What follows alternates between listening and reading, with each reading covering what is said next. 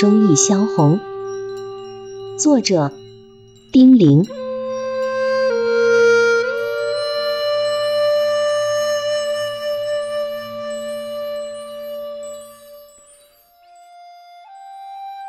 本来就没有什么地方可去，一下雨便更觉得闷在窑洞里的日子太长。要是有更大的风雨也好，要是有更汹涌的河水也好，可是仿佛要来一阵骇人的风雨似的，那么一块肮脏的云成天盖在头上，而水声也是不断的哗啦哗啦在耳边响，微微的下着一点看不见的细雨，打湿了地面。那轻柔的柳絮和蒲公英都飘舞不起，而粘在泥上了。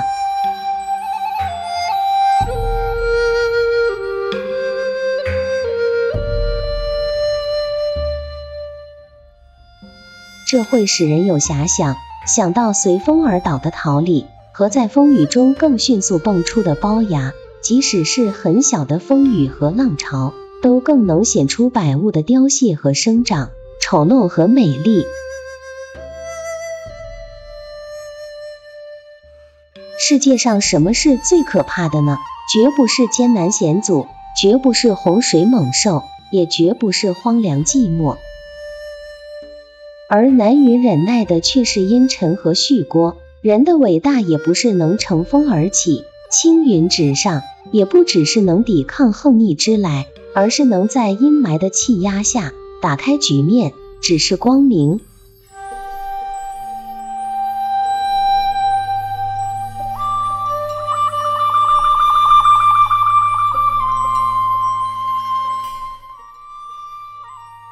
时代已经非复少年时代，谁还有悠闲的心情在闷人的风雨中煮酒烹茶与琴诗为侣呢？或者是温习一些细腻的情致，重读着那些曾经被迷醉、被感动过的小说，或者低回冥思那些天涯的故人，流着一点温柔的泪。那些天真，那些纯洁，那些无私的赤子之心，那些轻微的感伤，那些精神上的享受，都飞逝了，早已飞逝的找不到影子了。这个飞逝的很好，但现在是什么呢？是听着不断的水的絮聒，看着脏不也似的云块，痛感着阴霾，连寂寞的宁静也没有。然而却需要阿底拉斯的力背负着宇宙的时代所给予的创伤，毫不动摇的存在着。存在便是一种大声疾呼，便是一种骄傲，便是对旭聒以回答。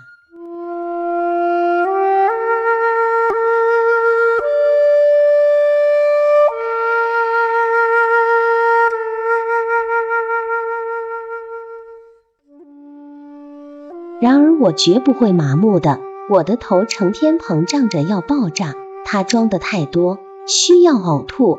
于是我写着：在白天，在夜晚，有关节炎的手臂因为放在桌子上太久而疼痛，有沙眼的眼睛因为在微小的灯光下而模糊。但幸好并没有激动，也没有感慨，我绝不缺乏冷静，而且很富有宽恕。我很愉快，因为我感到我身体内有东西在冲撞，它支持了我的疲倦，它使我会看到将来，它使我跨过现在，它会使我更冷静，它包括了真理和智慧，它是我生命中的力量，比少年的那种无愁的青春更可爱呵。但我仍会想起天涯的故人的。那些死去的，或是正受着难的。前天我想起了雪峰，在我的挚友中，他是最没有自己的了。他工作着，他一切为了党，他受埋怨过，然而他没有感伤过。他对于名誉和地位是那样的无睹，那样不会趋炎附势、培植党羽、装腔作势、投机取巧。昨天我苦苦的想起秋白，在政治生活中过了那么久。却还不能彻底的变更自己，他那种二重的生活使他在临死时还不能免于有所申诉。我常常责怪他申诉的多余，然而当我去体味他内心的战斗历史时，却也不能不感动，哪怕那在整体中是很渺小的。今天我想起了刚逝世不久的萧红，明天我也许会想到更多的谁。人人都与这社会有关系，因为这社会，我更不能忘怀于一切了。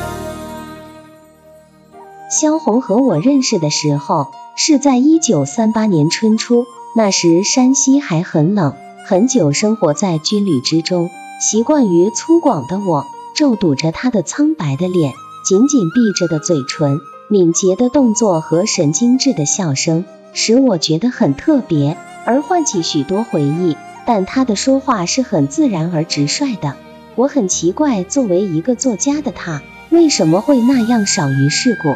大概女人都容易保有纯洁和幻想，或者也就同时显得有些稚嫩和软弱的缘故吧。但我们都很亲切，彼此并不感觉到有什么孤僻的性格。我们都尽情的在一块儿唱歌，每夜谈到很晚才睡觉。当然，我们之中在思想上、在情感上、在性格上都不是没有差异，然而彼此都能理解。并不会因为不同意见或不同嗜好而争吵，而言语。接着是他随同我们一道去西安，我们在西安住完了一个春天，我们也痛饮过，我们也同度过风雨之夕，我们也互相倾诉。然而现在想来，我们谈的是多么少啊！我们似乎从没有一次谈到过自己，尤其是我。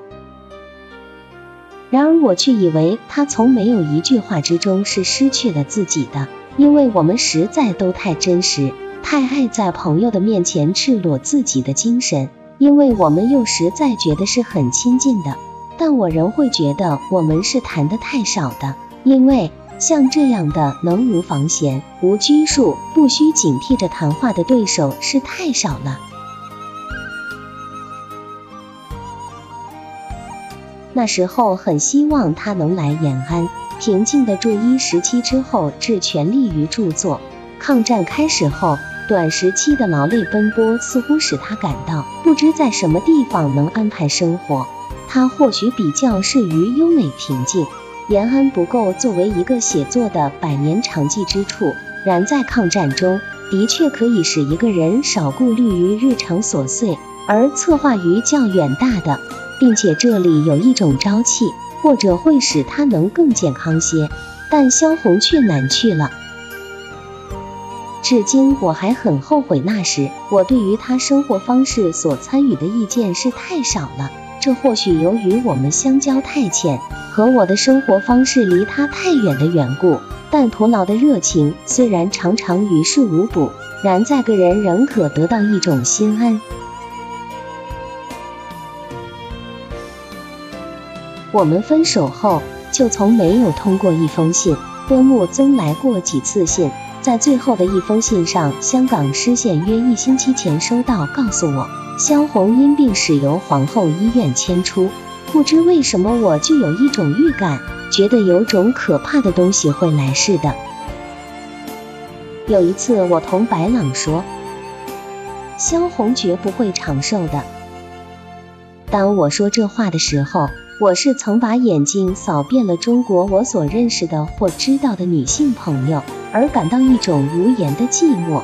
能够耐苦的，不依赖于别的力量，有才智、有气节而从事于写作的女友，是如此其寥寥呵。不幸的是，我的起忧竟成了现实。当我昂头望着天那边，或者低头细数脚底的泥沙。我都不能压制我丧去一个真实的同伴的叹息，在这样的世界中生活下去，多一个真实的同伴，便多一份力量。我们的责任还不止于打开局面，只是光明，而还是创造光明和美丽。人的灵魂，假如只能居居于个体的天下之中，便只能陶醉于自我的小小成就。我们要使所有的人，连仇敌也在内，都能有崇高的享受和为这享受而有的伟大牺牲。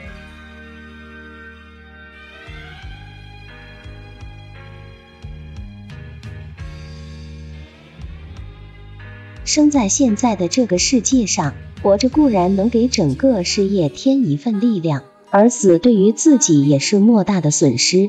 因为这世界上有的是路师的遗法，从此你的话语和文学将更被歪曲、被侮辱。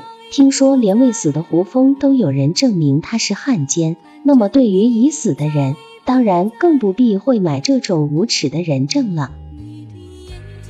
鲁迅先生的阿 Q 曾被那批御用的文人歪曲的诠释，那么生死场的命运也就难于幸免于这种灾难。在活着的时候，你不能不被逼走到香港；死去，却还有各种污蔑在等着，而你还不会知道，那些与你在一起的脱险回国的朋友们，还将有被监视或被处分的前途。我完全不懂得到底要把这批人逼到什么地步才算够。猫在吃老鼠之前，必先玩弄它以娱乐自己的得意。这种残酷是比一切屠戮都更恶毒、更需要毁灭的。只要我活着，朋友的死号一定将陆续的压住我沉闷的呼吸。尤其是在这风雨的日子里，我会更感到我的重荷。我的工作已经够消磨我的一生，何况更加上你们的屈死和你们未完的事业。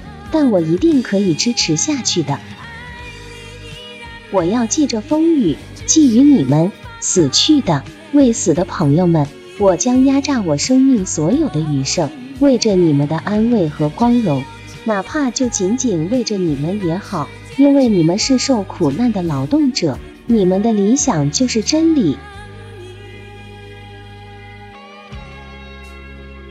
风雨已停，朦胧的月亮浮在西边山头上。明天将有一个晴天，我为着明天的胜利而微笑，为着永生而休息。我吹熄了灯，平静地躺到床上。